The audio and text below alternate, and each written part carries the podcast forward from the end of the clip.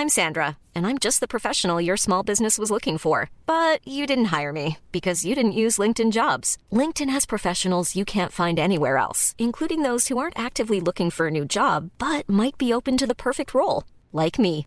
In a given month, over 70% of LinkedIn users don't visit other leading job sites. So if you're not looking on LinkedIn, you'll miss out on great candidates like Sandra. Start hiring professionals like a professional. Post your free job on linkedin.com/people today.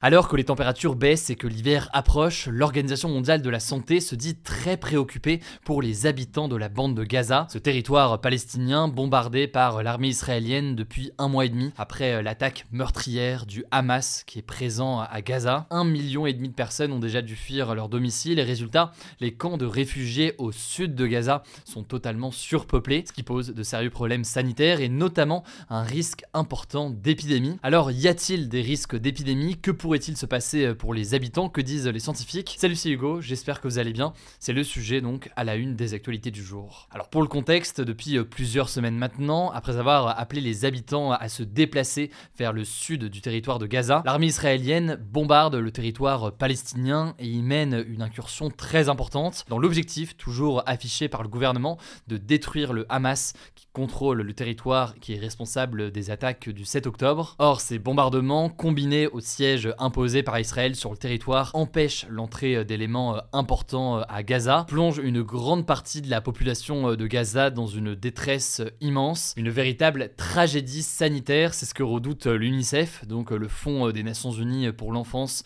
dans cette bande de Gaza. Et en fait, en plus du bilan humain très important, puisque l'UNICEF estime que c'est 5300 enfants qui ont été tués à Gaza en un mois et demi, il y a le manque d'eau potable, de nourriture et désormais le risque de propagation de maladies. Cela fait en effet plusieurs semaines que le territoire manque cruellement de carburant. L'UNICEF craint donc, je cite, un effondrement des services d'assainissement. Les services d'assainissement, c'est donc euh, par exemple le traitement et l'élimination des déchets. C'est aussi la gestion euh, des eaux usées. Et l'objectif principal donc de ces services d'assainissement, c'est de prévenir la propagation de maladies et de protéger euh, l'environnement. Et donc forcément, avec ces services à l'arrêt ou quasiment à l'arrêt, faute de carburant, eh bien les risques pour la population sont très importants. En parallèle à ça, il y a aussi un manque cruel de toilettes dans ces camps de réfugiés notamment. Résultat, les habitants ne peuvent pas faire leurs besoins dans des endroits appropriés et donc des matières fécales peuvent se retrouver par terre dans des zones parfois qui sont très densément peuplées parce que souvent eh bien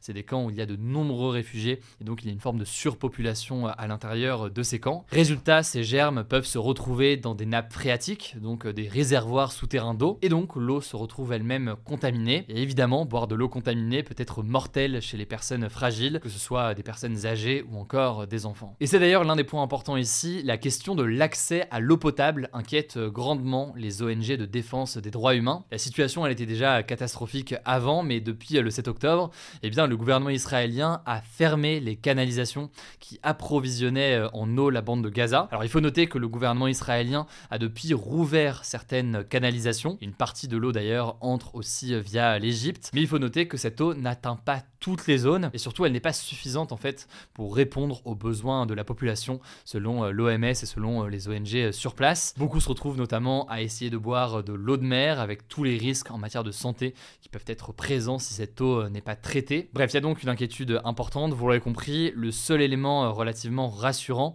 c'est le fait que selon l'Organisation mondiale de la santé, pour l'instant, il n'y a pas de risque de choléra, cette maladie infectieuse qui provoque des problèmes qui peuvent être très graves. Ce qui fait qu'il n'y a pas de risque à date de choléra, c'est que la bactérie qui eh bien, entraîne cette maladie n'était pas présente avant le 7 octobre à Gaza. Ça, c'est le point rassurant. Maintenant, une fois qu'on a dit ça, des milliers de personnes souffrent actuellement de diarrhée aqueuse, sachant qu'elles sont déjà très diminuées physiquement.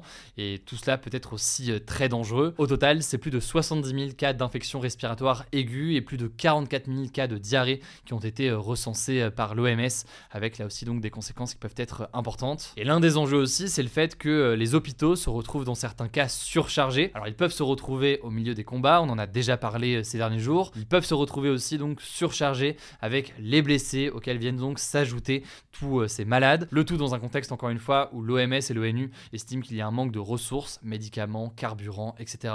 pour venir en aide à la population sur place. Et toujours selon l'OMS, 75% des hôpitaux à Gaza sont actuellement à l'arrêt à cause des bombardements de l'armée israélienne qui accuse le Hamas de se cacher sous les hôpitaux et qui a déclaré avoir découvert ces derniers jours des tunnels et des structures du Hamas sous certains hôpitaux de Gaza. Bref, la population manque de base cruellement d'hôpitaux, de ressources au sein de ces hôpitaux et de plus en plus, eh bien, les blessés et les malades s'accumulent. La situation est donc extrêmement critique. Alors face à cela, certains patients ont pu être évacués vers l'Égypte pour être soignés. L'OMS souhaiterait aussi qu'il y ait des flux quotidiens donc de malades pour les sortir de Gaza. La France a également annoncé qu'elle pourrait accueillir des enfants euh, de Gaza dans euh, ses hôpitaux. On suivra donc évidemment l'évolution de la situation. Au passage, concernant l'actualité au Proche-Orient, autre actualité qu'on évoquait euh, hier et donc on a la suite aujourd'hui, l'accord entre Israël et le Hamas sur la libération libération des otages en échange d'une trêve humanitaire de 4 jours et en échange de la libération euh, de prisonniers palestiniens emprisonnés euh, en Israël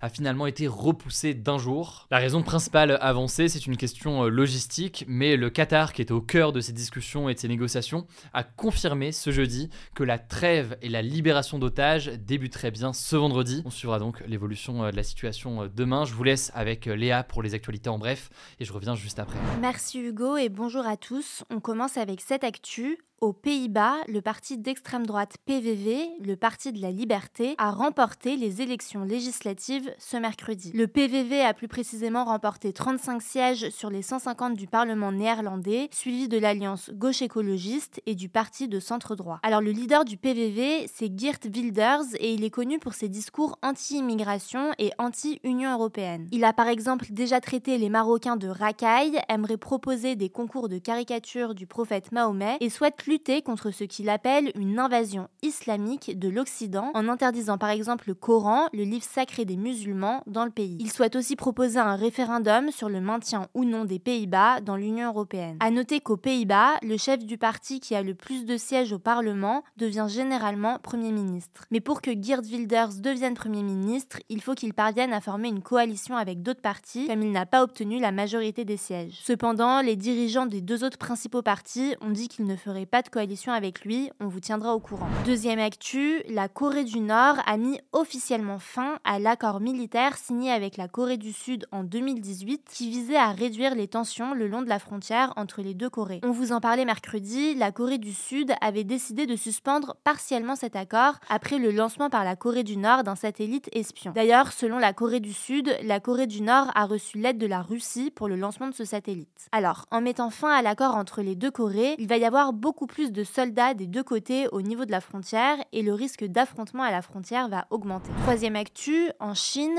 une hausse des maladies respiratoires et des cas de pneumonie chez les enfants, qui est une forme d'infection respiratoire, inquiète l'Organisation mondiale de la santé. L'OMS a donc demandé plus de détails sur les cas signalés, mais aussi de prendre des mesures comme la vaccination, la distanciation avec les malades, le port du masque ou encore de rester chez soi en cas de symptômes. Côté chinois, les autorités expliquent cette augmentation des maladies respiratoire par l'abandon des restrictions sanitaires anti-Covid cette année et par la circulation de virus et de bactéries connus. On suivra ça. Quatrième actu, s'informer sur les réseaux sociaux favorise les comportements médicaux à risque selon une étude de la Fondation Descartes publiée ce jeudi. Concrètement, les Français qui s'informent souvent sur les sujets de santé via TikTok ou YouTube seraient par exemple plus nombreux à ne pas vouloir se faire vacciner ou à avoir déjà renoncé à un traitement médical pour suivre plutôt une thérapie alternative ou se référer à l'ésotérisme qui comprend l'astrologie, la méditation ou encore l'utilisation de pierres. Cependant, l'étude souligne que la très grande majorité des Français continuent à s'informer sur la santé en demandant l'avis d'un médecin ou via les médias traditionnels comme la télévision. Cinquième actu, les règles du Nutri-Score, ces cinq lettres qu'on trouve sur les paquets et qui permettent d'évaluer la qualité des produits alimentaires, vont se durcir à partir du 1er janvier. Ils vont devenir plus sévères concernant le gras, le sucre et le sel. Par exemple, les céréales du petit déjeuner et les plats préparés vont perdre une lettre et la présence d'édulcorants, des substances utilisées pour imiter le goût du sucre sans en mettre,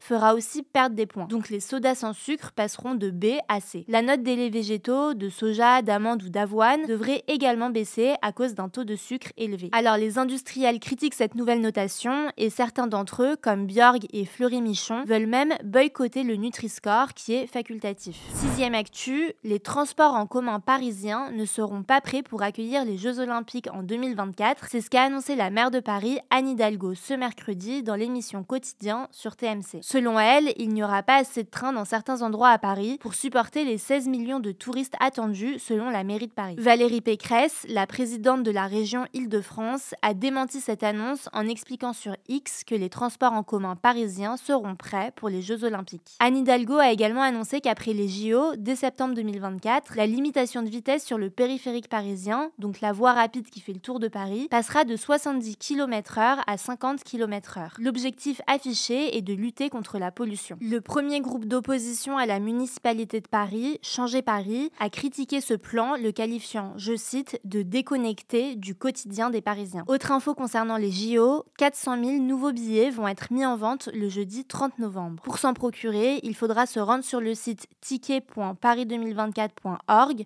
et les premiers arrivés sur le site seront les premiers servis. Dernière actu, une proposition de loi visant à reconnaître la responsabilité de la France dans les condamnations de personnes homosexuelles entre 1945 et 1982 a été adoptée par le Sénat ce mercredi. Il a cependant refusé d'accorder une réparation financière aux personnes condamnées. En fait, jusqu'en 1982, les personnes homosexuelles risquaient la prison en France. En tout, plus de 10 000 personnes ont été victimes de cette loi et 90% d'entre elles ont reçu une peine de prison, selon le ministre de la Justice. Le texte, qui a été proposé par le Parti socialiste, doit désormais être débattu à l'Assemblée nationale avant d'être définitivement adopté. Voilà, c'est la fin de ce résumé de l'actualité du jour. Évidemment, pensez à vous abonner pour ne pas rater le suivant, quelle que soit d'ailleurs l'application que vous utilisez pour m'écouter. Rendez-vous aussi sur YouTube ou encore sur Instagram pour d'autres contenus d'actualité exclusifs. Vous le savez, le nom des comptes, c'est Hugo Décrypte. Écoutez, je crois que j'ai tout dit. Prenez soin de vous et on se dit à très vite.